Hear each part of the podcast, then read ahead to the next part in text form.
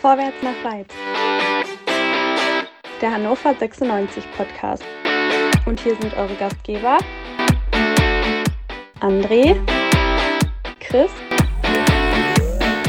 Dennis und der andere Tobi.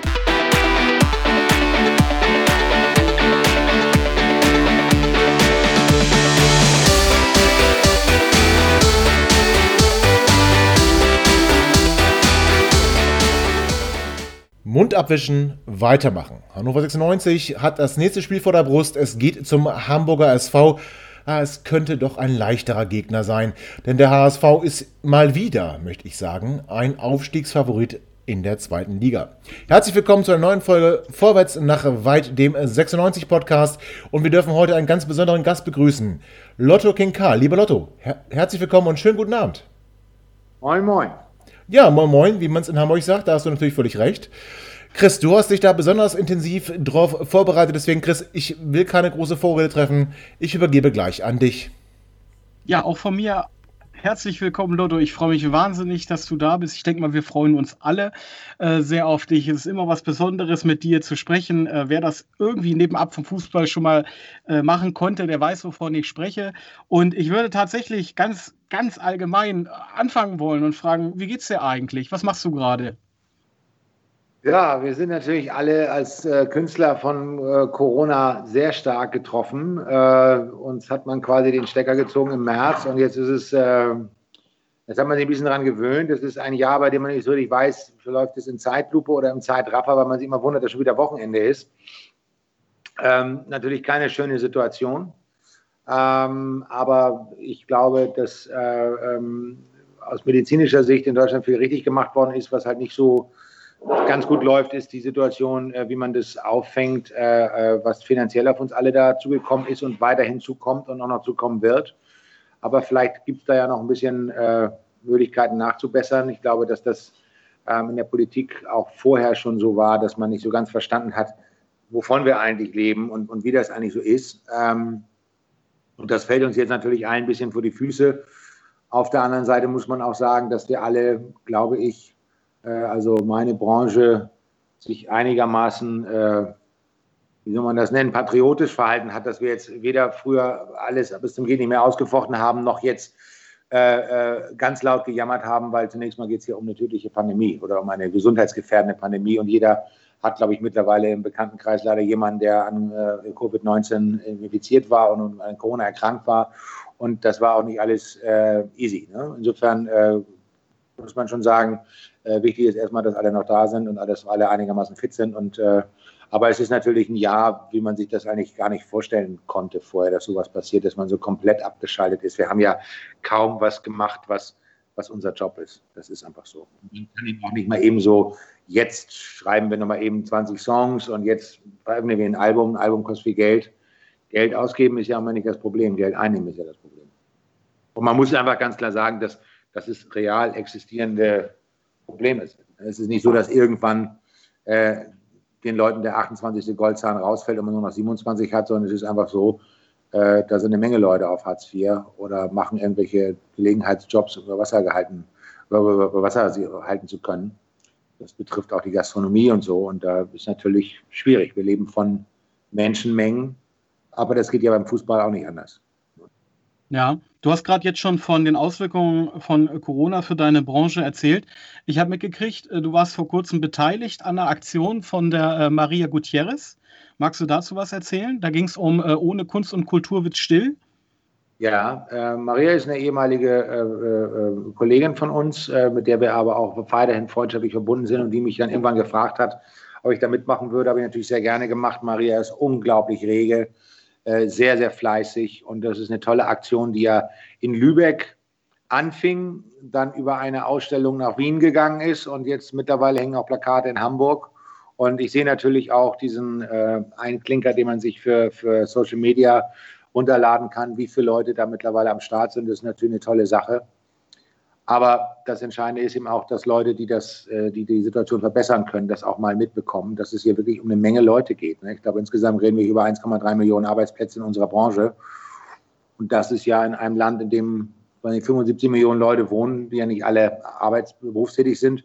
Das ist ja schon mal eine Aussage ne? und das ist ja schon mal eine Zahl. Ne? Und deswegen muss man da schon mal äh, gucken, dass da sicherlich äh, die Politik ein bisschen Nachholbedarf hat und vielleicht auch ein bisschen mehr sich darum kümmern muss, zu verstehen, was wir da alle eigentlich so umsetzen, was wir da alle so machen, was wir auch an Arbeitsplätzen schaffen und äh, dass das durchaus ein Wirtschaftsfaktor ist. Ich glaube, das haben viele auch tatsächlich gar nicht verstanden. Als äh, Helge Schneider, der hatte ja das Thema dann mal irgendwie auch ein bisschen öffentlich gemacht, ähm, der wurde ja eher belächelt, aber ich glaube, es haben viele gar nicht verstanden, dass es ihm eigentlich nicht um seine Person ging, sondern vielmehr ja. um den Tross, der da hinten dran hängt, sei es der Roadie, sei es der Tontechniker, der Eventmanager, äh, der, der Tontechniker. Äh, also da hängt halt ein immenser Rattenschwanz mit dran. Das sehe ich. Hat es denn tatsächlich auch Auswirkungen für deine Band? Ich meine, du bist ja mit dem Barmbek Dream Boys schon eine Weile unterwegs. Ja, wir sind ja gar nicht mehr unterwegs. Also wir haben jetzt äh, seit dem Lockdown haben wir genau ein Konzert gespielt. Ähm, das war so ein Autokonzert. Und du sprichst es an, Helge, das habe ich überhaupt nicht verstanden, wieso da nicht mehr Leute darauf reagiert haben, weil wer das ganz kurz nachgoogelt, damit meine ich jetzt nicht äh, äh, Unbeteiligte, die in Social Media auftauchen, sondern da meine ich jetzt wirklich mal Politik und auch Journalisten. Da hätte man ja mal rausfinden können, was für ein Bruttosozialprodukt Helge Schneider bewegt hat in den letzten 40 Jahren. Mit langen, großen Tourneen, Büchern, die er geschrieben hat, ähm, äh, Film, die er gedreht hat und alles Mögliche, da ist ja von den Künstlern, die man heute so kennt, äh, eine ganze Menge, und wir auch, südlich davon, finanziell. Und da hätte eigentlich jeder sagen müssen, wenn es Helge Schneider schon so sagt und auch, wie ich finde, sehr vernünftig erklärt, dann hätte man schon mal drüber nachdenken müssen, dass man sagt, das war eigentlich sehr freundlich, sehr nett, sehr kooperativ, äh, sehr empathisch das hatte ich eigentlich, äh, hat mich sehr gewundert, dass da nicht mehr Leute sich mal darüber Gedanken machen und sagen, hoppla, wenn Helge das sagt, dann sollte man mal drüber nachdenken. Denn das ist sicherlich einer der klugen, wenn ich sagen, der klügsten Köpfe äh, unserer Branche. Sind denn in deiner Band die Musiker hauptberufliche Musiker oder gehen die normalerweise äh, normalen Jobs nebenbei äh, her, oder? Nein, wir sind alle hauptberufliche Musiker, wir sind alle Profimusiker. Wir sind auch, einige haben das auch studiert. Also das, Hättest du jetzt Medizin studiert, hättest du zu tun. Hast du Musik studiert, hast nichts zu tun. Das, das, das ist halt so. Das, ist, das sind Leute, die ihr Leben lang nichts anderes gemacht haben. Und da reden wir ja auch nicht über, über mal eben, wir machen das mal zwischendurch. Unsere Band feiert in diesen Tagen 25-jähriges Jubiläum. Und äh, einige davon sind ja schon viel länger unterwegs. Also Jörn, unser Gitarrist, den kenne ich ja noch äh, als die Jeremy Days The Real McCoy Season von 1986. Also das, das sind ja Leute, die, da kannst du auch nicht mehr sagen, mach doch mal 60 Mal eine Umschulung. Also das, das, ist, äh, das wird dann irgendwann auch ein bisschen problematisch. Ne? Und das, das gilt ja alle Leute in unserem Umfeld. Das, das, ist ja, das sind ja alle Leute, mit denen wir auch zu tun haben, mit denen wir jetzt, ob es Freunde sind oder ob wir mit denen auch zusammen was schreiben oder so. Das ist ja alles irgendwo so, ein, so eine Gruppe von Leuten zwischen, sagen wir mal, Mitte 40 äh, bis, bis äh, über 60 oder Joachim wird es über 70 schon. Also das, da, da kannst du ja nicht hingehen und sagen, äh, kannst ja auch mal als Packer arbeiten oder so. Ne? Das, das, das ist dann irgendwann physisch auch nicht mehr so eine gute Idee. Da hilft auch keinem mit. Also das, das ist schon äh, erstaunlich, dass, dass, äh, äh, dass da so wenig Leute begriffen haben, äh, um, um was, wie ernst die Lage da ist. Und natürlich sind wir alle Profimusiker. Wir, wir machen nichts anderes. Wir können nichts anderes. Ich glaube, das Hauptproblem ist tatsächlich, dass für viele Menschen Musik einfach nur Hobby sein kann und nicht tatsächlich ein wirklicher Beruf, ähm, den man erlernen kann und den man halt auch mit vollem Herzblut praktizieren kann. Wenn wir mal langsam zum äh, Fußball rüber switchen, würde ich eine elegante Überleitung machen wollen. Was fehlt dir denn mehr? Ein volles Stadion, ein Heimsieg im vollen Stadion oder äh, äh auf der Bühne stehen mit einem vollen Publikum? Also im wahrsten Sinne. Naja, Publikum fehlt. Das ist ja egal wo. Das, das ist ja das ist ja, das ist ja selbst wenn du Formel 1 siehst, was ja nun äh, ein, eher ein Fernsehsport ist, weil wenn man ganz ehrlich sagt, wenn man, wenn man beim Formel 1 Rennen mal oder beim Autorennen mal dabei war, die wenigsten Plätze sind ja so, dass man das ganze Rennen überschaut. Man sieht halt die Action und es ist spektakulär und es ist laut oder so, aber äh, das ist ja, ist ja eigentlich ein, äh, ein, Sport, den man tatsächlich im Fernsehen besser verfolgen kann. Das ist genauso, wenn du Boxen guckst und wenn du nicht in den ersten fünf Reihen am Ring siehst, dann sind das so zwei Ameisen, die sich da bekämpfen. Ähm, aber überall fehlt das Publikum. Es fehlt ja auch das Zusammenkommen vom Publikum und auch diese, diese Dynamik, die von einem Publikum ausgeht und auch diese Eigendynamik, die da manchmal entstehen kann. Und äh, das ist eigentlich völlig egal, was man nimmt. Also das ist, äh, äh dass, man, dass man nicht mehr mit, mit 20, 30 Leuten in einem Restaurant sitzen kann und, und, und alles ist entspannt oder so. Das, das, sind, ja, das sind ja überall Dinge, die einem fehlen und die natürlich das Leben auf eine Art und Weise verändern, die, die, die, die ja nicht dauerhaft erträglich ist. Das ist ja, mal ist es ja okay und es ist ja auch nicht so, dass ich mir auch kein Typ, der jetzt jeden Abend in der Kneipe bis, als erster kommt und als letzter geht. So, ist es, so, so war es ja oft, aber so ist es ja schon, auch schon etwas länger nicht mehr, weil viele Kneipen ja auch lieber jüngeres Publikum haben. Aber äh, es ist einfach so, ja, es ist ja einfach so, dass, dass das fehlt dann natürlich so. Und auch, dass wir jetzt hier so eine Konferenz machen, ist natürlich technisch eine super Sache, aber es wäre natürlich auch cool gewesen, irgendwo zusammen zu sitzen. Ne? Ja, das können wir ja jederzeit nachholen. Also von unserer Seite denke ich mal gerne. Na? Ähm, wenn wir mal zum HSV kommen, äh, der HSV hat ja 2018, äh, äh, wenn man das mit einer bösen Zunge äh, sagt, äh, endlich das geschafft, woran er die Jahre davor knapp vorbeigeschrammt ist. Letztendlich kam ja 2018 der Abstieg und dann halt massive Änderungen. Das muss man ja so sagen. Bernd Hoffmann äh, äh, kam auf einmal als Presi. Äh, Kühne sprang letztendlich ab. Äh, die Stadionuhr wurde abgebaut. Und letztendlich hatte das ja für dich auch äh, eine sehr empfindliche Konsequenz. Und zwar ist äh, Hamburg meine Perle nicht länger vor der Nordtribüne ähm, auf dem Hebewagen gespielt worden. Wie hast du damals von der Absetzung erfahren? Weißt du das noch? Ja, also zunächst mal sagen, ich war ja nicht Mitarbeiter des HSV, sondern von der, vom NDR. Und ähm, äh, es war so, dass ich äh, irgendwann ähm, hat mich Bernd Hoffmann gefragt, ob wir uns mal unterhalten können. Und ähm, dann sind wir, haben wir uns getroffen und da war mir natürlich klar, Bernd und ich kennen uns ja schon ein paar Jahre.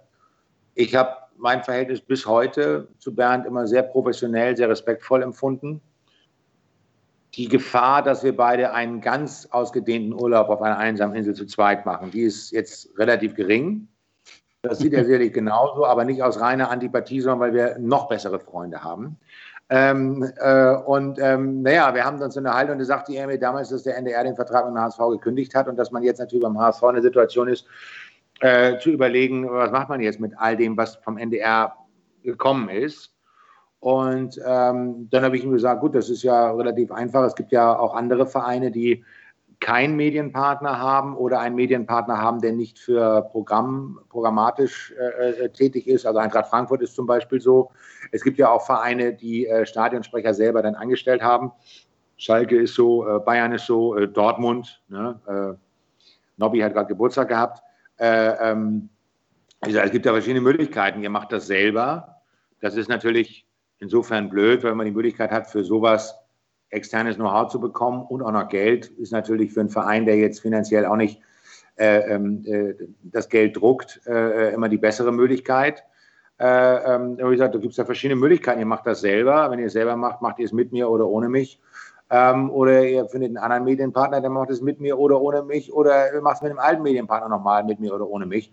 Und dann entwickelte sich das Ganze so. Das war aber ein sehr, sehr faires und, und sehr, sehr äh, ähm, äh, äh, freundschaftliches Gespräch. Das war, das war schon okay. Was dann ein bisschen genervt hat, war, dass dann äh, keine 48 Stunden später äh, aus der HSV-Szene alle möglichen äh, oder zwei Leute massiv plötzlich ihre Meinung äußern mussten und erst mit den Medien sprachen und danach dann mit mir. Ähm, das fand ich ein bisschen unglücklich, aber auf der anderen Seite, du arbeitest nicht 14 Jahre für den HSV, wenn du dich über die Außendarstellung wunderst. Also dann hast du was nicht mitgekriegt. Nein, insofern, das war dann halt ein bisschen stressig aber ich habe im Grunde genommen immer nur gesagt, also für mich ist ja mein Vertragspartner entscheidend. Und äh, der wird mir irgendwann sagen, was Sache ist. Und so ist dann passiert. Was war das für eine Reaktion, die damals aus der Szene kam? Naja, es hat ja, hat ja der, der, äh, der Timo Horn hat ja dann äh, erzählt, dass er das alles Mist findet. Und äh, ähm, Marcel Janssen hat dann gesagt, er muss auch alles neu. Und das war halt ein bisschen blöd, weil, weil Bernd und ich haben uns unterhalten und haben gesagt, also das Gespräch bleibt jetzt unter uns. Und wir sehen jetzt, was in den nächsten Tagen und Wochen passiert, weil der HSV ja auch noch in der Situation war, über eine Medienpartnerschaft zu diskutieren. Letztendlich hat es ja der NDR dann noch mal ein Jahr gemacht mit einer anderen, mit einem anderen Team. Ähm, und das muss man ja aber mal sehen, das ist ja dann auch irgendwo ein Geschäft. Und das ist natürlich immer unklug, wenn dann da äh, so zwei Leute, die dann zwar sagen, ja, aber ich bin nur der Präsident des EV und der andere sagt, ich bin ja nur Fanclubleiter, äh, äh, aber dann, dann so massiv ihre, ihre Möglichkeiten in der Öffentlichkeit ausnutzen. Und dann rief mich Timo irgendwie ein paar Tage später an, wo man sagt, ich hätte mir die 48 Stunden vorher anrufen können. Da hätte man sich darüber ein bisschen normaler unterhalten können. Aber unterm Strich ist es auch legitim. Das ist ja, das ist ja, können die alle machen, wie sie wollen. Gut. Äh, äh, das ist, es aber, ist, wie es ist. Das aber für uns, für uns, in, für uns in Hannover ist es ja auch ein bisschen schade, weil du hast ja auch bei uns immer die Hymne singen dürfen. Also das heißt, wir verlieren da ja auch also so ein... Ich habe dann die Mannschaftsausstellung gemacht. Ja, genau. Das, ja. Das, das, das, ist für uns ja auch dann äh, schade, dass du da nicht mehr, nicht mehr im Stadion stehst, auf dem Rasen stehst, deine Jungs ankündigst. Also wir haben ja auch gemerkt, dass da, dass da irgendwie eine Änderung war. Und das ist schade, weil das die, die Freundschaft auch zwischen, zwischen dem HSV und 96 ich will nicht sagen belastet hat, aber zumindest ist da ein Teil verloren gegangen. Ja, das ist natürlich immer schade. Das ist natürlich immer schade, wenn, wenn, wenn, äh, also freut mich natürlich sehr, dass ihr das sagt. Und ich finde das immer so ein bisschen schade, wenn es dann von den Fans kommt, in diesem Fall von Hannover 96, äh, und, und auf der anderen Seite äh, von, von anderen Fans so, so, so mit äh, äh getriggert wird. Das ist natürlich immer ein bisschen unklug, weil man muss natürlich sehen, wir reden hier über Fußballclubs, die große Fans haben. Fanzahlen haben, viele Fans haben. Und da ist es halt auch immer relativ schwierig äh, zu sagen, ja, ich habe das auf meinem privaten Facebook-Account geschrieben, wo man sagt, naja, aber du weißt doch selber, da, da lesen auch 30.000 Leute. Äh, da, da, da, da, das ist ja keine private Meinung. So, das ist ja, das kann man ja beim Bier mal unter vier Augen oder so erzählen. Äh, ich, ich hatte weder die, äh, äh, die Idee äh, oder das Gefühl, ich muss mich jetzt da an dem, an dem Job irgendwie festketten oder so oder da irgendwie einen riesen, riesen Stress machen oder so. Ich habe ja dann äh, äh, relativ schnell, äh, ich glaube sogar in diesem Raum sitzen, ich glaube ein Stockwerk tiefer, äh, meine Pressemitteilung geschrieben, weil ich auch nicht wollte, dass das jetzt ein Interviewmarathon ist. Weil man muss einfach sagen, der Moment, in dem dann auch klar wird, das wird möglicherweise so nicht so weitergehen, ist der erste Moment, an dem man dann nicht mehr Stadionsprecher ist. Und dann muss man das auch nicht bis zum Geht nicht mehr auskosten. Deswegen, also ich die Frage ist legitim, klar, ihr, ihr fragt, wie das passieren konnte, ist schon klar. Aber ich bin ja auch heute jetzt nicht so in der Situation, dass ich da jetzt noch irgendwie äh, äh, äh versuche, noch durch die Hintertür wieder reinzugehen oder so. Das ist eine Entscheidung, die gefällt worden ist. Ähm, da gab es sicherlich viele Fürsprecher, die gesagt haben, endlich ist er weg. Äh, ich habe natürlich auch von einigen Leuten das Gegenteil gehört. Letztendlich muss das ja jeder für sich selbst wissen. Es gab verschiedene Möglichkeiten. Der NDR hätte es weitermachen können, der Herr HSV hätte es weitermachen können. Beide wollten es nicht. Dann ist es halt so. Ich denke mal, ich ja. denke aber mal, dass nach 14 Jahren, du hast es glaube ich 14 Jahre fast gemacht, ähm, ja. dass das ja, nicht so geräuschlos vonstatten gehen kann, wie das vielleicht sich der ein oder andere gewünscht hätte. Ich denke mal, das ist durchaus auch nachvollziehbar, dass es da von Seiten der Fans äh, auf jeden Fall eine Reaktion gab, in welche Richtung die auch immer ausgefallen hat. Äh, wenn du sagst Hintertür, ähm, wenn der HSV heute jetzt, äh, oder nicht heute, aber morgen wieder vor der Tür stehen würde und sagen würde, du, wir machen mit dem NDR wieder eine Kooperation, hast du Lust bei uns wieder Stadionsprecher zu sein und wieder mit der Höhe Hebebühne hochzufahren. Äh, würdest du da sofort Ja sagen oder würdest du erstmal in dich gehen und äh, drüber nachdenken? Also erstmal, der HSV hat einen Medienpartner, das ist Energy. Das ist ein Sender, bei dem ich früher auch mal war, ähm, den ich sehr, sehr mag. Äh, ich bin auch nicht beim NDR, also ich bin, was Radio angeht, vollkommen unbelastet. Ich könnte für jeden Radiosender der Welt irgendwo irgendwas moderieren äh, äh, oder für jeden Verein. Ähm, insofern, das geht jetzt gar nicht um den NDR bei der Sache, die muss man ja einfach mal rausnehmen. Die haben eine Entscheidung gefällt, äh, ähm, die, die man respektieren muss und dafür haben sie auch gute Gründe. Das, das kann ich auch alles nachvollziehen. Die haben ja auch ihr Engagement bei Hannover zurückgezogen und bei, bei THW Kiel, glaube ich, auch und so. Die fahren das halt alles ein bisschen runter. Das ist ja vielleicht auch in den Zeiten, in denen wir jetzt leben, äh, eine wirtschaftlich vernünftige Entscheidung. Das können wir alle gar nicht beurteilen. Das, das, das werden dort kluge Köpfe richtig entschieden haben. Ähm, was das Generelle angeht, ich glaube, dass, äh, wenn du mich jetzt in diesem Moment fragst, äh, ich bin immer HSV-Fan, das ist schon klar, aber ich halte das im Moment für äußerst unwahrscheinlich, dass das passieren würde. Und deswegen, das ist auch gar nicht äh, mein größtes Problem im Moment. Also das ist äh, äh, nicht, weil es mir egal wäre, sondern weil einfach wir haben im Moment eine, eine so außergewöhnliche äh, Krisensituation auf diesem Planeten mit einem Virus, das uns bedroht. Das, das, ist, das ist kein Spaß, ja, das ist auch keine Übung. Wenn, wenn man da Pech hat und einen schlimmen Verlauf hat, dann ist das keine witzige Sache. Und ich kenne Leute, denen das passiert ist. Ich kenne auch äh, jemanden, der es zweimal gehabt hat. Ähm, dann, da, da, muss man sagen, da ist jetzt, sind solche Überlegungen, also die, ich, ich, ich bin dazu gar nicht fähig, muss ich ganz ehrlich sagen. Aber das wir müssen, auch mein Fehler. Wir müssen aber kurz. Deswegen, ja, wir müssen kurz eins festhalten. Trotzdem ist das Lied Hamburg meine Perle ja auch weit über die Toren Hamburgs hinaus berühmt, bekannt, beliebt geworden. Ich erinnere mich hier an Abende, nachdem ich im Stadion war bei uns, dann am Steintor in der Sansibar und da wurde dann Hamburg meine Perle gespielt. Das war, das war, das war, so Medley, ja. Erst kam 96 Alte Liebe und direkt im Anschluss Hamburg meine Perle und alle haben mitgesungen. Also das ist schon ein Lied, das du da geschaffen hast, kann man sagen, für die, für die Ewigkeit, auch wenn es bei euch im Stadion nicht mehr gespielt wird. Dankeschön. Äh, das kann ja auch weiterhin gespielt werden. Wir spielen es ja auch weiterhin. Wenn wir in Hannover spielen, spielen wir ja auch beide Vereinshymnen nacheinander weg. Ähm, äh, unsere Version von, von 96 Alte Liebe, die ein bisschen getragener ist, äh, weil wir halt da das mit Robert Enke verbinden. Ähm, und das ist ja weiterhin so. Den Song gab es ein paar Jahre, bevor er beim HSV entdeckt worden ist. Den gibt es auch weiterhin. Äh, es ist sicherlich eine große Ehre, wenn man als Künstler in die, die, in die Verlegenheit kommt, sowas wie eine Stadionhymne mitgeschrieben zu haben. Aber wir haben auch in den Konzerten unmittelbar danach gemerkt, die so klein nicht waren, inklusive Festivals mit einer sechsstelligen Zahl vor der Bühne, dass äh, durchaus Leute auch in anderen Bundesländern das mitsingen und das einfach jetzt wieder als das äh, empfinden, was es ja ursprünglich auch war. Es war unser Song. Ne? Das, das ist ja, das ist ja der, der, der Song von uns als Band. Und, und äh, wir spielen den weiterhin. Das ist sicherlich unser auch kommerziell einer unserer erfolgreichsten Songs. Und ähm, das, das ändert sich ja auch nicht. Also das, das ist ja jetzt, äh, äh, wenn es dann im Stadion nicht mehr gespielt wird, wird es halt im Stadion nicht mehr gespielt. Aber es gibt so viele Häuser in Deutschland, da kann ja jeder Tag und Nacht den Song spielen, bis er ihn zu rauskommt. Also das, äh, das, das, äh, da, da, das, ist, das ist einfach so. Deswegen, man muss einfach auch mal ganz klar sagen, die andere Seite ist natürlich die, ähm, ich hatte ja auch, äh, als unser Kollege aus Mainz, äh, der dann auch gesundheitliche Probleme hatte, aufgehört hat, auch über ihn was geschrieben bei Facebook, weil er uns beim Konzert in Mainz mal angesagt hat, ähm, weil dann natürlich auch überall so ein paar Bekanntschaften und Freundschaften äh, herrschen. Ich bin auch ich habe von Norbert Dickel erwähnt, wir sind ja auch beide Mitglied in einem äh, Borussia Dortmund Fanclub, der als Thema hat die alte Fanfreundschaft zwischen Dortmund und dem HSV aus den 70er, 80er Jahren. Und er hat halt die äh, 1909 äh, mit die Nummer und ich habe 1887. Ähm, das wird ja weiterhin gelebt. Wir sind ja weiterhin da beide im Fanclub, im, im, im selben Fanclub. Und das ist ja, das ist ja, ich bin ja nicht von dieser Welt verschwunden oder so. Ne? Das ist einfach nur so, es wird halt dann im Stadion, es ist nicht mehr Teil des der Zelebrierung dessen, was da vor dem Spiel passiert. Dabei sind eh andere Leute jetzt zuständig. Da muss ja jeder seine Gedanken machen. Das, das kann ja jeder machen, wie er will.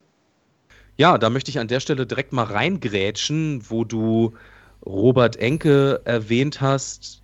Würde mich mal interessieren, Robert ist ja, ja, also nicht nur ähm, für Hannover und natürlich 96 auch äh, bundesweit und vor allen Dingen für den Fußball einfach nach wie vor ein ganz, ganz wichtiges Thema und ganz wichtiger Name.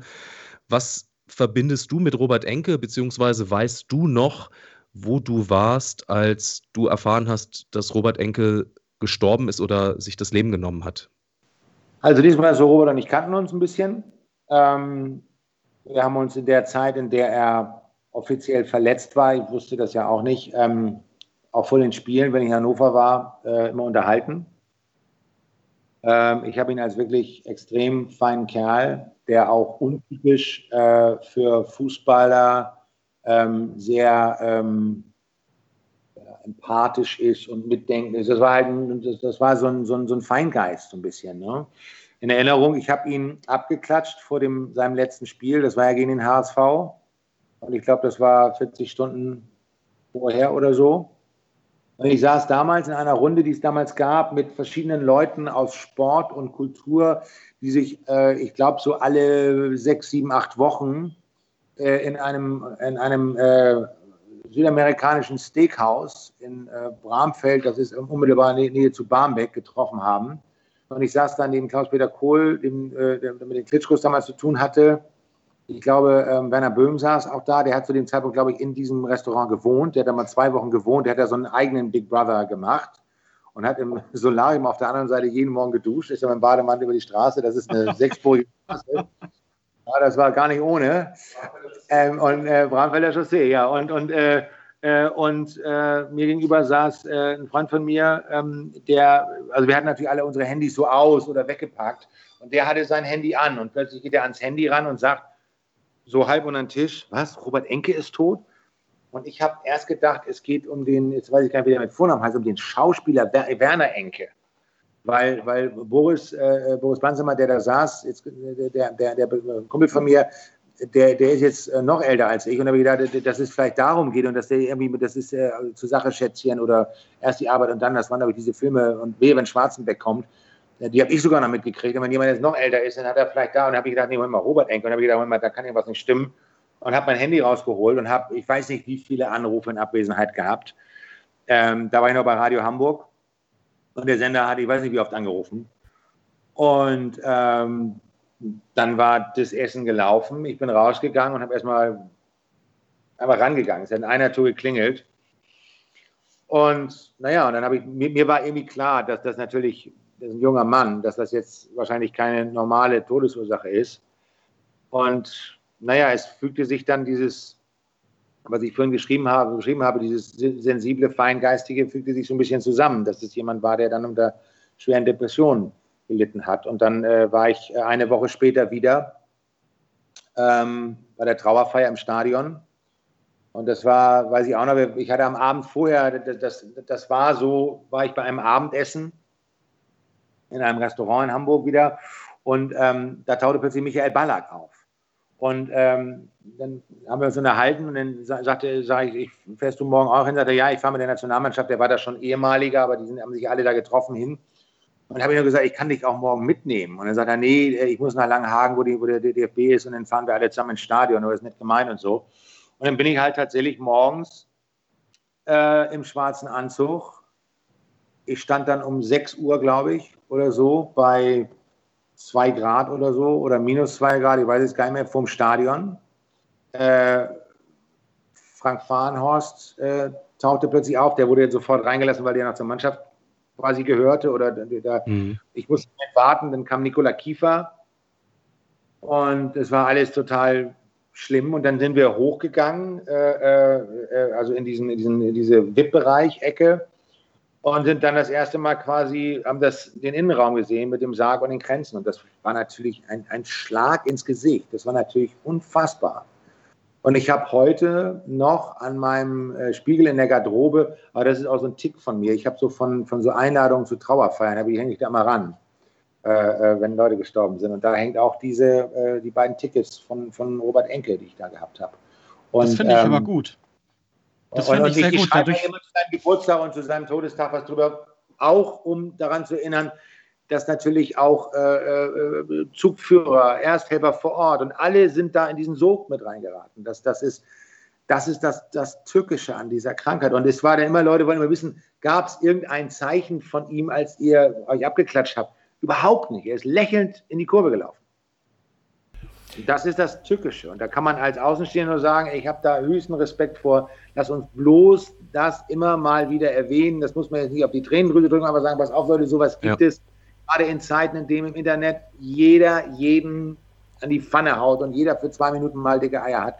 Äh, äh, es gibt so eine Grenze, ne? Anstand und Haltung. Da muss man echt mal ein bisschen, ein bisschen mal überlegen. Da ist immer noch ein anderer, den ich anschreie und beleidige der, nimmt das vielleicht ganz anders auf, als ich das gerade gemeint habe. Lotto, da, es gab ja auch große Worte, gerade auf der Trauerfeier, die du gerade beschrieben hast. Fußball ist nicht alles und es muss sich was ändern im System. Hast du das Gefühl, es hat sich wirklich was geändert? Und jetzt, wenn wir jetzt auch auf die ganze Situation um die Pandemie gucken, die du gerade auch schon erwähnt hast, in der wir uns befinden, hat der Fußball wirklich, ja. wirklich, wirklich sich verändert? Also ist, ist es menschlicher geworden oder ist es immer noch das harte Geschäft. Und, ähm, also, also es ist ja Fußball, was ist Fußball? Fußball sind 22 Leute auf dem Platz, aber es ist ja auch, das sind die Fans drumherum. Also ich kann nur sagen, ich bin immer sehr stolz auf alle Leute, die auf meine Posts zu Robert reagieren, bis auf einen. Da ist immer einer dabei, der sagt, was ist denn mit dem, was ist denn mit dem Look für Robert? Sagt, steht da, steht da. Ich schreibe es immer rein, weil das ist total wichtig, dass man die alle erwähnt, ja, dass man das alles erwähnt und dass man auch immer noch mal ganz klar sagt, so wie ich Robert kannte, ist das jemand, der niemanden in irgendeinen Sog mit reinführen wollte oder reinziehen wollte. Ich schreibe das immer, aber es gibt natürlich immer jedes zweite Mal oder eigentlich jedes Mal gibt es noch irgendeinen, der alles besser weiß und der ist alles blöd, finde ich. Musste sogar schon mal einen äh, sperren, was ich ganz, ganz, ganz, ganz, ganz selten mache. Ich habe, ich, zweimal gemacht in meinem Leben, der dann geschrieben hat, wenn du Robert, wenn, wenn dir Robert Enke so sympathisch ist, dann stelle ich da auf für die nächste S-Bahn, gib mir genügend Züge in Hamburg. Äh, da gibt es sehr viel Zynismus und so weiter. Aber Tatsache ist, dass das, was ich dort von allen anderen lese, schon in die richtige Richtung geht. Und das sind ja, ich habe das jetzt nicht so im Kopf, aber ich würde mal sagen, wir reden hier schon über 75 bis über 100.000 Klickzahlen. Das ist ja schon ein bisschen was. Da hat sich schon was geändert.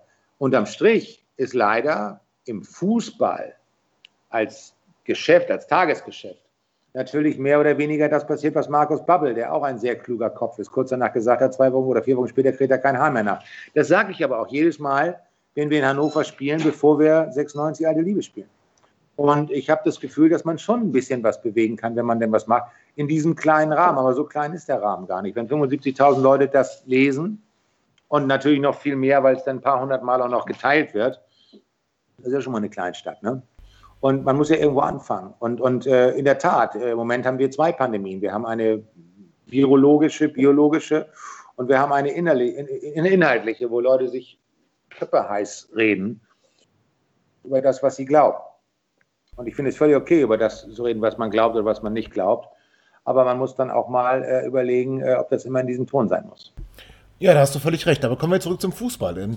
Jetzt steht ein großes Spiel an. Der HSV hat in Heidenheim verloren und 96 hat, ich will mal sagen, sich bis auf die Knochen blamiert im Heimspiel ähm, und im Auswärtsspiel davor. Also beide waren ja hoch gehandelt. Ähm, sowohl der HSV, der jetzt ja leider das dritte Jahr zweite Liga erleben muss, und 96 das zweite Jahr zweite Liga.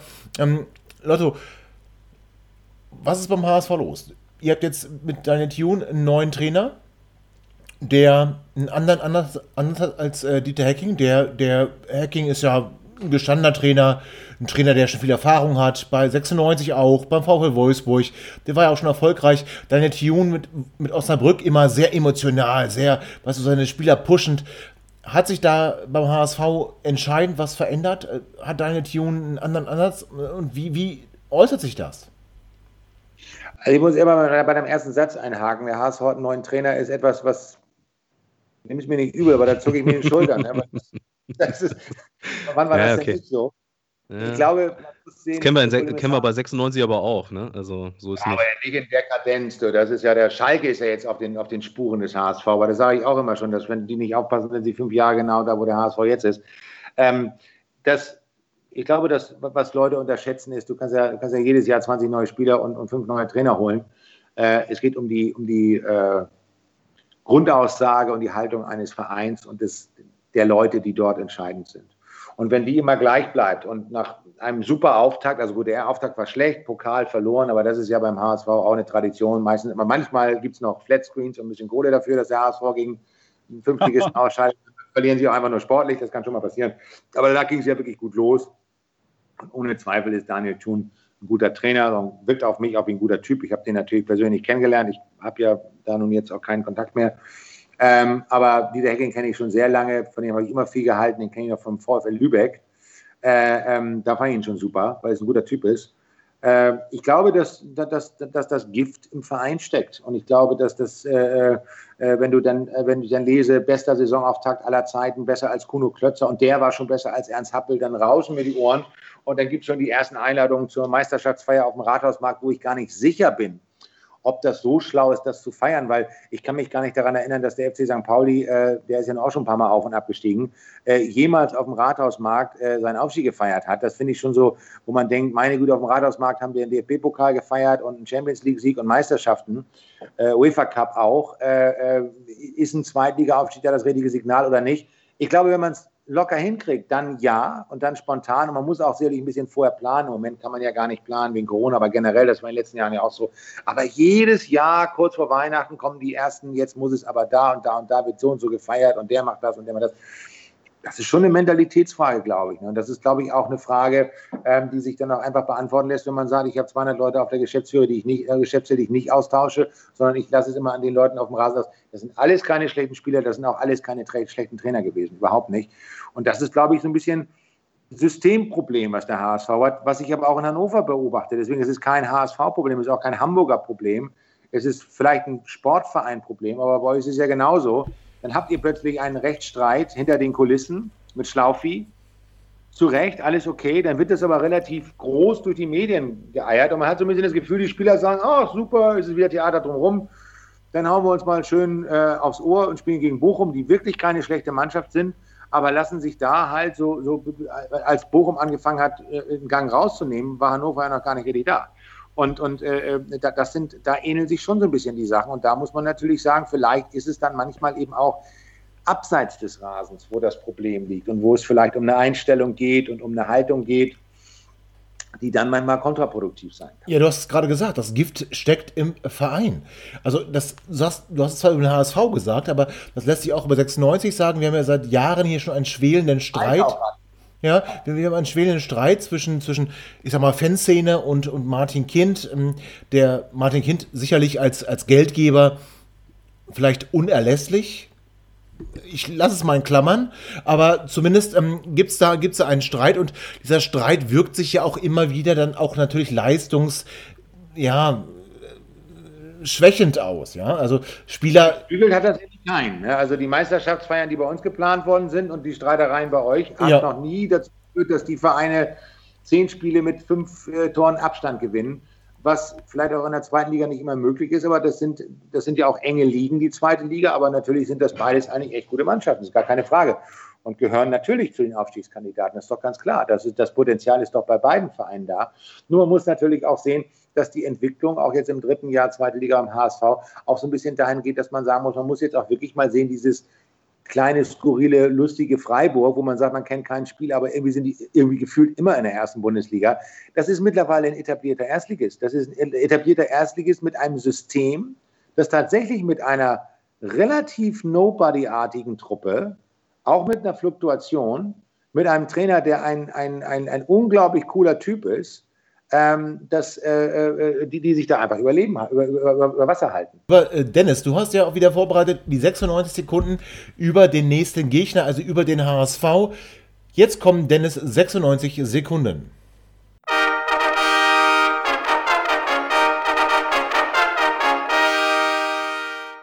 Ja, moin moin. Der Kleine gegen den Großen oder der Große gegen den kleinen HSV. Wer wer ist, mag sich jetzt jeder selber überlegen.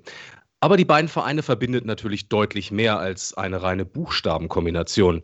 Es ist eine mal mehr, mal weniger ausgeprägte Fanfreundschaft und natürlich die Abneigung gegenüber den Bremer Fischköppen. Werden wir sportlich.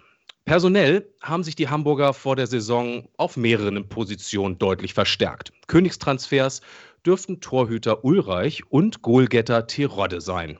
Letzterer ist quasi ein Aufstiegsgarant.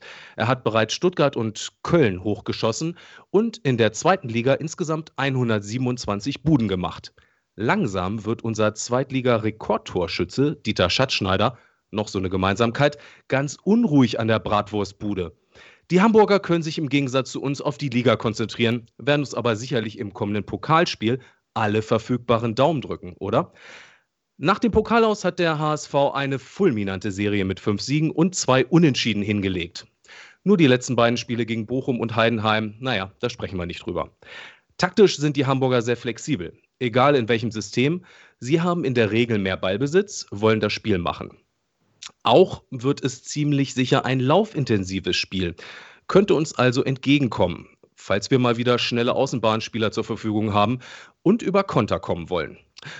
Ach, und ähm, was die Buchstabenkombination betrifft, mh, hm, Hannover ist seit zwei Jahren übrigens wieder Hansestadt, also noch eine Verbindung zu Hamburg. N nur bei den Nummernschildern wollen wir es belassen. Soll ja nicht noch verwirrender werden, oder? oh, herzlichen Glückwunsch, Hansestadt. Sehr gut. Da möchte ich doch mal gleich elegant reingrätschen. Dankeschön. Äh, Simon Terodde, äh, den Torrekord der zweiten Liga, bricht er den noch bei euch oder erst, wenn ihr uns nächstes Jahr verkauft habt? ja, da müsst ihr, wisst, ihr, wisst, ihr wisst besser, wie viel Geld ihr habt. ja, in der Regel keins. Das ist, das ist, schon, das ist schon, schon stark, wie der eingeschlagen ist, das ist gar keine Frage. Und das ist auch, ich mag solche Spieler ja, die, die den Ball halt irgendwie reinkriegen. Also das ist ja auch das erste Mal seit langer, langer Zeit wieder, dass der HSV einen Spieler hat, bei dem man wirklich sagen kann, äh, den Ball in den Strafraum bringen, ist schon mal per se eine gute Idee würde man nicht vergessen, im Abstiegsjahr äh, und davor hatten wir mit Philipp Kostic eine unglaubliche Flankenmaschine. Aber ein Spieler, der auch bei unseren beiden Vereinen gespielt hat, äh, der ist in Flanken halt körperlich, das ist nicht die ideale Vorlage für Bobby Wood. Ne? Also ich glaube, äh, Niklas Süle hat in, in, guten Momenten bei Bayern spielen ihn mal unter seinem Kinn vorbeifliegen gehört. Aber er hat andere Stärken. Er hat andere Stärken, eindeutig, ja. So, und, und äh, es ist nur so, dass, dass äh, das schon stark ist, wie Terodde eingeschlagen ist. Und, und das, dieses, dieses unbedingte, unbedingte Wille, den Ball über die Linie zu bringen, egal wie, das finde ich schon äh, äh wirklich stark. Äh, aber man muss natürlich auf der anderen Seite auch sehen, ähm, das sind halt auch, äh, äh, das halt auch ein Spieler, der jetzt, sagen wir mal, einen kleinen Zehn-Jahres-Vertrag mal unterschreiben wird. Ne? Und, und da muss man natürlich auch gucken, wie ist da die Perspektive auf lange Sicht. Der HSV hat jetzt wieder die Mannschaft, in der einige, wie ich finde, sehr interessante Talente sind. Ähm, verstärkt mit so ein paar Cracks, die sich nichts vormachen lassen. Das hofft man zumindest. Aber das ist jetzt auch der Prüfstand, auf dem sie stehen. Jetzt ist es mal, das ist ja die große Frage, geht man jetzt von fünf Siegen und zwei Unentschieden, also sieben Spiele und Niederlage aus? Oder ist es so, dass man sagt, seit drei Spielen nicht gewonnen? Das ist immer die große Frage. Und wie, wie, wie ist das jetzt, wie ist, denkt das in den Köpfen der Spieler? Ich glaube, der Trainer wird da die richtigen Worte finden. Aber genauso ist Hannover, von dem ich immer das Gefühl habe, sie sind in der zweiten Liga noch gar nicht richtig angekommen. Und die müssen jetzt irgendwann auch Gedanken machen. Die zweite Liga ist wieder mal relativ eng. Es war schon mal enger, aber es ist relativ eng. Das heißt, wer jetzt drei, vier Spiele nicht genügend punktet oder gut punktet, kommt von unten nach oben oder umgekehrt. Man muss einfach sehen, die zweite Liga hat einen ganz großen Nachteil. Wenn du nochmal absteigst, dann wird es echt eng. Dann muss oh, man ja. über große Stadien reden, die viel Geld kosten und Corona hin oder her, ob, die man, ob man sich die dann immer noch so leisten kann, dann, dann, dann tauchen ganz andere Probleme auf. Ne? Und, und, und da muss irgendwo ein bisschen die Philosophie her. Deswegen das Interessante an diesem Derby ist, dass beide Vereine eigentlich das Statement für drei Punkte brauchen. Man braucht immer drei Punkte, ist auch Quatsch, was ich sage. Nur in diesem Moment ist es ja wirklich so, dass der HSV muss zeigen, wir kommen aus der Krise wieder. Was mir sehr gut gefallen hat, aber das haben sie in der letzten Saison in der Hinrunde auch gemacht, dass sie aus Niederlagen zurückgekommen sind was nach wie vor schlecht ist, ist dieses Tore in den letzten fünf Minuten äh, zu kassieren. Ähm, ich habe ja nie Fußball richtig groß gespielt, aber äh, es gibt so eine, ich erinnere mich an ein Gespräch, was ich mal mit Bob Hanning, der damals Trainer beim HSV Handball war, habe ich gesagt, ich habe mal zwei blöde Fragen. Wenn ein Spieler sich nach fünf Minuten ein, äh, Muskelfaserriss holt, hieß es bei uns beim Basketball immer, nicht warm, nicht fit oder beides. Und wenn du in den letzten fünf Minuten das Spiel verlierst, gut, beim Basketball vielleicht die letzten zwei Minuten, weil das Spiel schneller ist, aber hat das auch was mit Physis und oder Konzentration oder beiden zu tun? Hat sich daran so, so, so, so, so, massiv was geändert? Und dann sagt er zu mir, nee, hat sich gar nichts geändert, das ist eigentlich immer noch so. Und deswegen, ich glaube, beide Vereine haben jetzt so eine bisschen so eine Quo-Vadis-Situation, da, da, da, passiert auch nichts. Wenn, wenn sie unentschieden spielen, sowieso nicht, aber wenn einer gewinnt, dann ist der andere nicht automatisch äh, im Tal der Tränen oder so. Aber man muss schon ein bisschen so, so gucken. Ich glaube, beide Vereine haben jetzt eine Antwort, die, die sie sich selbst und natürlich auch den Fans schuldig sind. Ne? Komme ich, äh, äh stoppe ich den Abwärtstrend oder zeige ich jetzt als HSV oder sage ich als Hannover 96, so pass auf Leute, jetzt müssen wir irgendwann auch mal in der zweiten Liga angekommen sein. Und natürlich kann man gegen Bochum verlieren, man kann auch mal hoch verlieren, aber man muss natürlich insgesamt zeigen, wo will ich hin und muss dann auch an einem anderen Tag äh, mal überraschend positiv auffallen, auch was das Ergebnis angeht. Aber äh, da möchte ich, möchte ich direkt mal einhaken. Äh, wenn du sagst, okay, ähm, bleiben wir mal beim Basketball äh, vom, von den Termini. Die Crunch-Time liegt euch also nicht so. Nach hinten raus äh, kassiert ihr noch Tore. Was würdest du denn sagen? Ja, aber was würdest du denn sagen, wo sind denn sonst eure, wo sind sonst eure, eure Problemfelder? Also ich frage für einen Freund.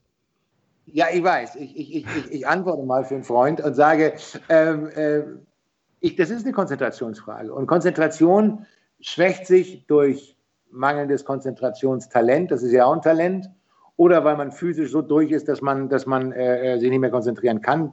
Das glaube ich überhaupt nicht beim HSV. Ich glaube, mit einem Trainer wie Daniel Thune wirst du dieses Problem überhaupt nicht haben. Der wirkt auf mich ganz anders. Oder ist es eben so dieses, ach, ist ja eigentlich schon alles gelaufen, Ding. Und ähm, Abseits ist, wenn der Schiedsrichter pfeift und, und, und es ist erst vorbei, wenn die dicke Frau gesungen hat und so weiter. Das, das, das, wir wissen, wir kennen alle diese Phrasen. Und wenn ein, ein, ein, ein Club über viele Trainer und viele Spieler hinweg äh, immer wieder dasselbe Problem hat, dann, dann, dann muss der Club sich hinterfragen. Und dem, dem muss man nicht immer hingehen und sagen, wir brauchen ein neues Maskottchen oder wir brauchen einen neuen Stadionnamen oder wir müssen andere Trikots anziehen, sondern dann, dann muss man einfach mal darüber nachdenken, ob, ob da vielleicht irgendwo was fehlt. Und der HSV hat viel Mentalität geholt mit einigen Spielern aber die Frage ist, ob das in einer Mannschaft gegen das, was im Club sonst noch, das sind ja dieselben Leute drumherum, passiert, ähm, ob das dann reicht. Und in Hannover muss man sich dasselbe fragen, ob man in dem Moment, wo man so eine Situation hat wie jetzt, dass es wieder so ein bisschen Gefummel außenrum gibt, plötzlich wieder das Gefühl hat, dass das lähmt die Spieler oder gibt ihnen vielleicht das Gefühl, das ist vielleicht gar nicht so wichtig, was sie jetzt gerade machen und so weiter. Wir wollen nicht ausschließen, dass man auch einfach mal einen schlechten Tag hat oder dass man einfach mal Pech gehabt hat. Nur wenn sich dann so eine Tendenz abzeichnet, Dafür ist die zweite Liga eben echt gefährlich. Abgesehen davon, jede Liga ist gefährlich. Wir haben letztes Jahr eine Hinrunde in der ersten Liga Dortmund mit einer überragenden Hinserie gehabt, die dann eine Rückserie gespielt haben, so als ob sie unbedingt Neunter werden wollten oder so. Deswegen, welche Rolle, welche Rolle spielt, äh, äh, spielen die beiden vorherigen Spielzeiten in solchen Situationen? Ich meine, das kennt der HSV ja, dass man durchaus sehr überzeugend den Großteil einer Saison bestreitet und einem dann auf den letzten Metern die Luft ausgeht. Ich meine, in den letzten beiden Spielzeiten ist es jeweils an einem Punkt knapp an der Relegation vorbeigegangen. Ich glaube, letztes Jahr speziell spielte da auch der potenzielle Relegationsgegner vielleicht noch eine untergeordnete Rolle in den Köpfen, ähm, weil gegen Bremen, denke ich mal, wollte man auf keinen Fall äh, in einer Relegation verlieren. Ähm, aber was für eine Rolle spielt das, wenn man jetzt äh, momentan sagt, Mensch, wir sind eigentlich nicht so schlecht gestartet und haben jetzt aber die letzten beiden Spiele äh, verloren und gerade das letzte mehr als unglücklich aus der Hand gegeben? Also erstmal sind so viele Leute wieder ausgetauscht worden und es hat vor der Saison wieder jeder erzählt, äh, der eine Mutter hat, ähm, äh, wir haben keinen Stein auf dem anderen gelassen und bla bla bla, dass es einfach diese Ausrede nicht mehr geben kann. Die kann es einfach nicht mehr geben. Und was die äh, äh die, Bremen-Conspiracy angeht, klar, da muss ich nur sagen, ich kann das auf der einen Seite menschlich total verstehen. Auf der anderen Seite reden wir hier von Spielern, die seit zwei, drei Jahren in Hamburg sind, die also jetzt nicht ihr Leben lang mit einer unfassbaren Rivalität zu Werder Bremen gelebt haben.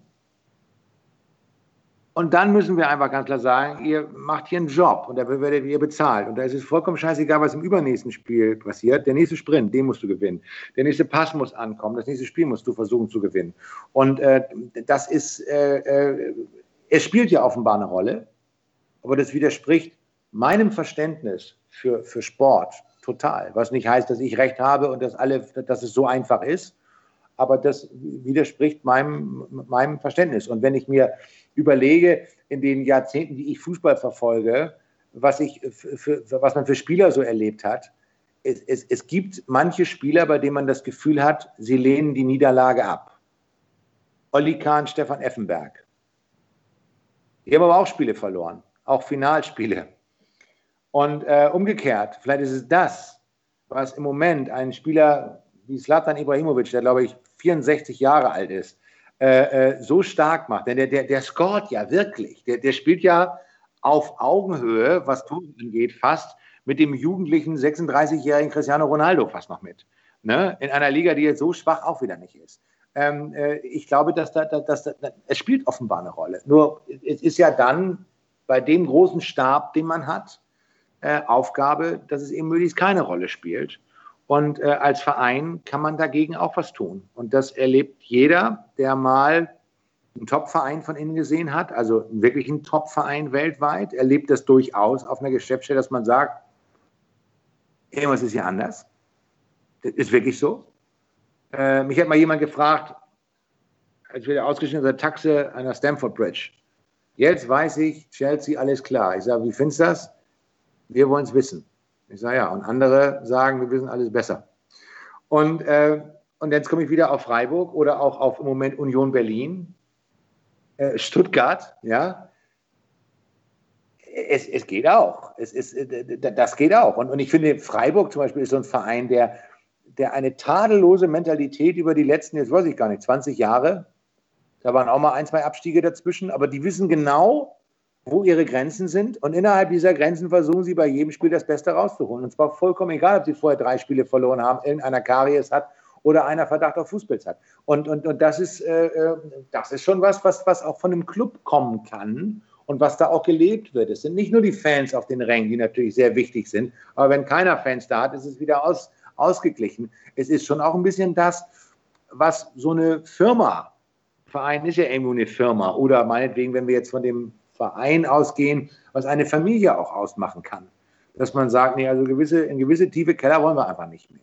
Und wenn man dann doch immer wieder da landet, dann kann es mal blöd laufen. Und das ist ja auch nicht so, dass man dann, dass man dann den Stab über allem brechen muss, was um einen rum ist. Nur ich glaube schon, dass man irgendwann mal überlegen muss, äh, ob nicht dieses dauernd irgendwelche Leute austauschen auch immer so ein bisschen die einfachste aller Lösungen ist, vor allen Dingen, wenn es über einen langen Zeitraum nicht zu einer Verbesserung führt. Das ist ja der Punkt. Ja, das ist ja, das ist, dass, dass das mal punktuell super sein kann, dass es dann mal wieder schlechte Phasen gibt. Das sieht man ja bei allen Vereinen. Man sieht ja auch bei Vereinen vor zwei Jahren oder drei Jahren international, Eintracht Frankfurt sensationell und jetzt so ein bisschen so eine, äh, sind ja auch wieder in der Tabelle gar nicht so schlecht. Eben so, dass man auch sagt, naja, aber dieser, dieser Hurra-Fußball ist jetzt auch im Moment nicht da und so weiter, ähm, wo man sich halt dann einsortiert mit dem, was vorher passiert ist. Das kann nämlich auch eine Rolle spielen.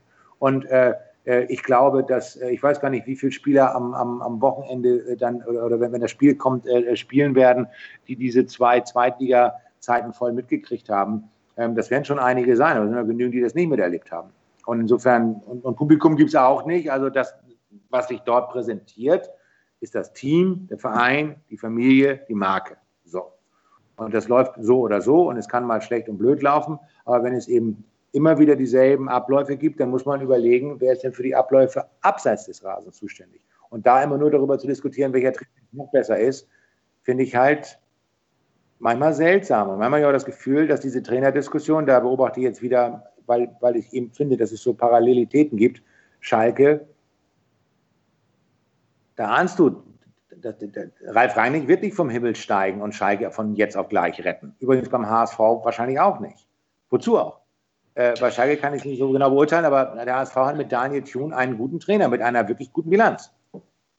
Ich gebe dir recht. Also ich glaube, es steht und fällt einfach mit solchen, äh, äh, mit dem Umfeld, mit, mit den Medien, äh, mit der Medienlandschaft. Wie viel Ruhe hat der Verein, wie viel Ruhe hat der Trainer, um äh, ein äh, Konzept, was auf den Verein zugeschnitten ist, ausüben zu können und vielleicht auch mal kurzfristige Rückschläge in Kauf nehmen zu können, ohne dass gleich das ganze Konzept in Frage gestellt wird. Äh, da haben wir leider dasselbe Problem wie Hamburg oder wie Schalke. Das, da gebe ich dir absolut recht. So, wenn wir jetzt langsam zum Ende Ende kommen und jetzt uns nochmal äh, mit dem Wochenendspiel äh, beschäftigen. Äh, ein, zwei kurze Sätze. Welchen Spieler fürchtest du am meisten bei Hannover 96 und was glaubst du, wie das Spiel ausgehen wird? Ähm, ich möchte jetzt nicht respektlos sein, aber am meisten fürchte ich die Einstellung des HSV. das ist wirklich so.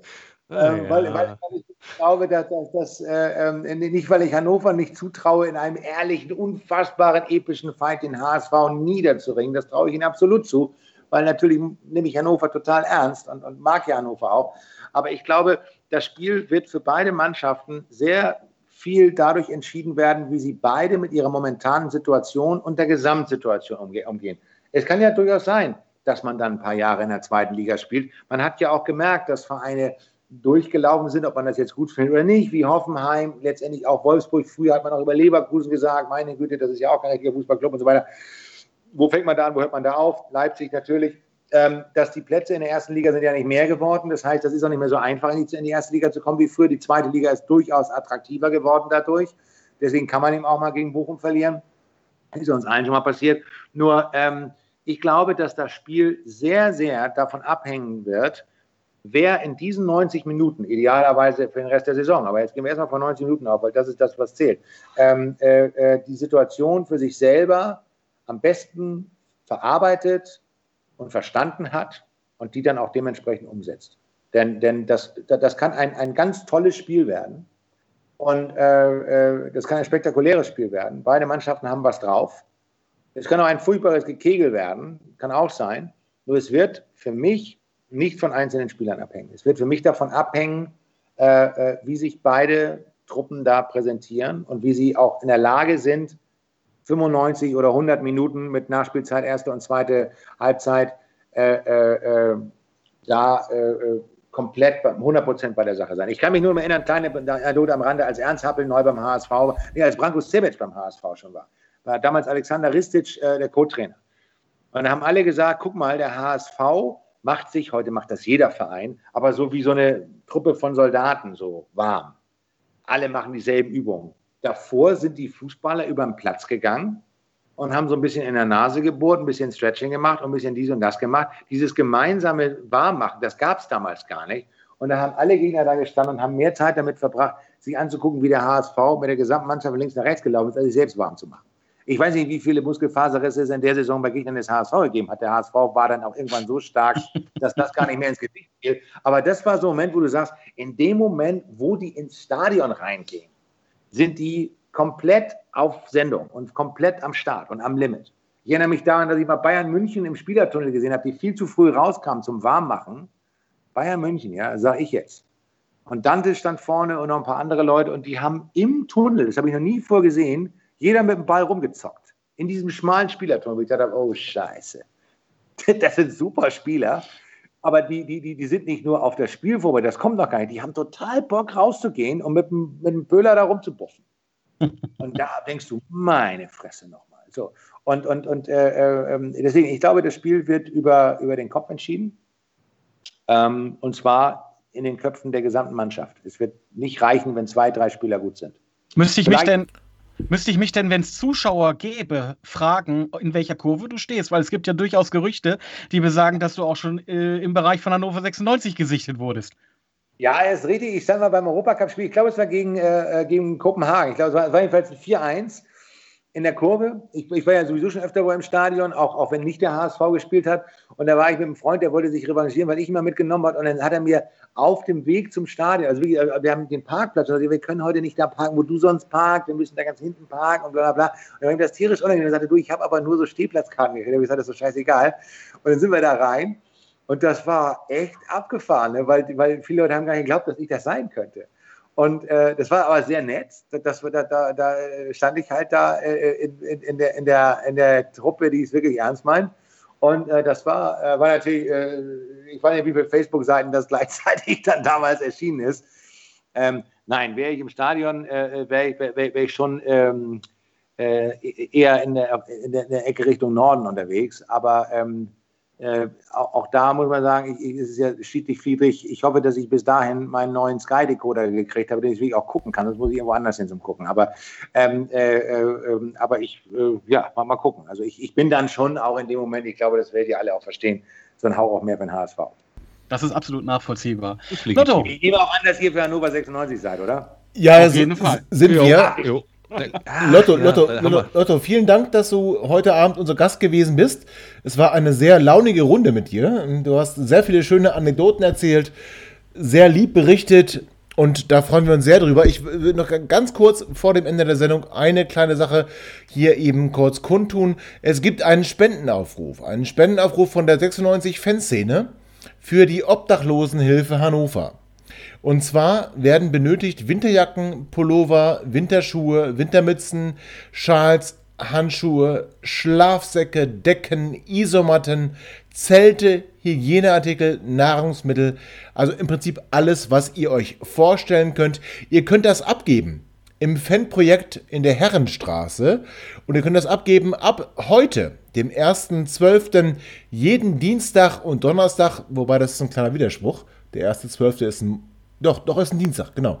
Jeden Dienstag und Donnerstag. Da geht es los mit Corona, du weißt ja, welchen Tag wir haben, genau. Siehst ja, zwischen, zwischen 17 und 20 Uhr. Und die letzte Möglichkeit wäre am 22.12. Also, wenn ihr irgendwas zu spenden habt, kommt bitte in die Herrenstraße jeden Dienstag und Donnerstag und gebt dort eure Sachen ab für die Obdachlosen in unserer Stadt. Schöne Aktion. Ja, schöne Aktion und Lotto, vielen Dank, dass du hier heute Abend bei uns warst. Ähm, wir sind nicht ganz so deiner Meinung, was das Ergebnis angeht und nicht ganz so äh, euphorisch, was den HSV angeht, aber das magst du uns nachsehen. Ja, muss es ja sein. Ja, das, das muss so sein. Du, du bist HSVer, wir sind 96er. Da muss es eine kleine, eine kleine Diskrepanz muss es da geben. Also, vielen Dank, Lotto. Einen wunderschönen Abend noch und ähm, liebe HörerInnen, es ist schön, dass ihr auch wieder heute zugehört habt. Freut euch auf das wunderbare Nordduell zwischen dem HSV und Hannover 96. Ihr seid immer noch da? Ihr könnt wohl nicht genug kriegen. Sagt das bitte nicht den Jungs. So, jetzt aber abschalten.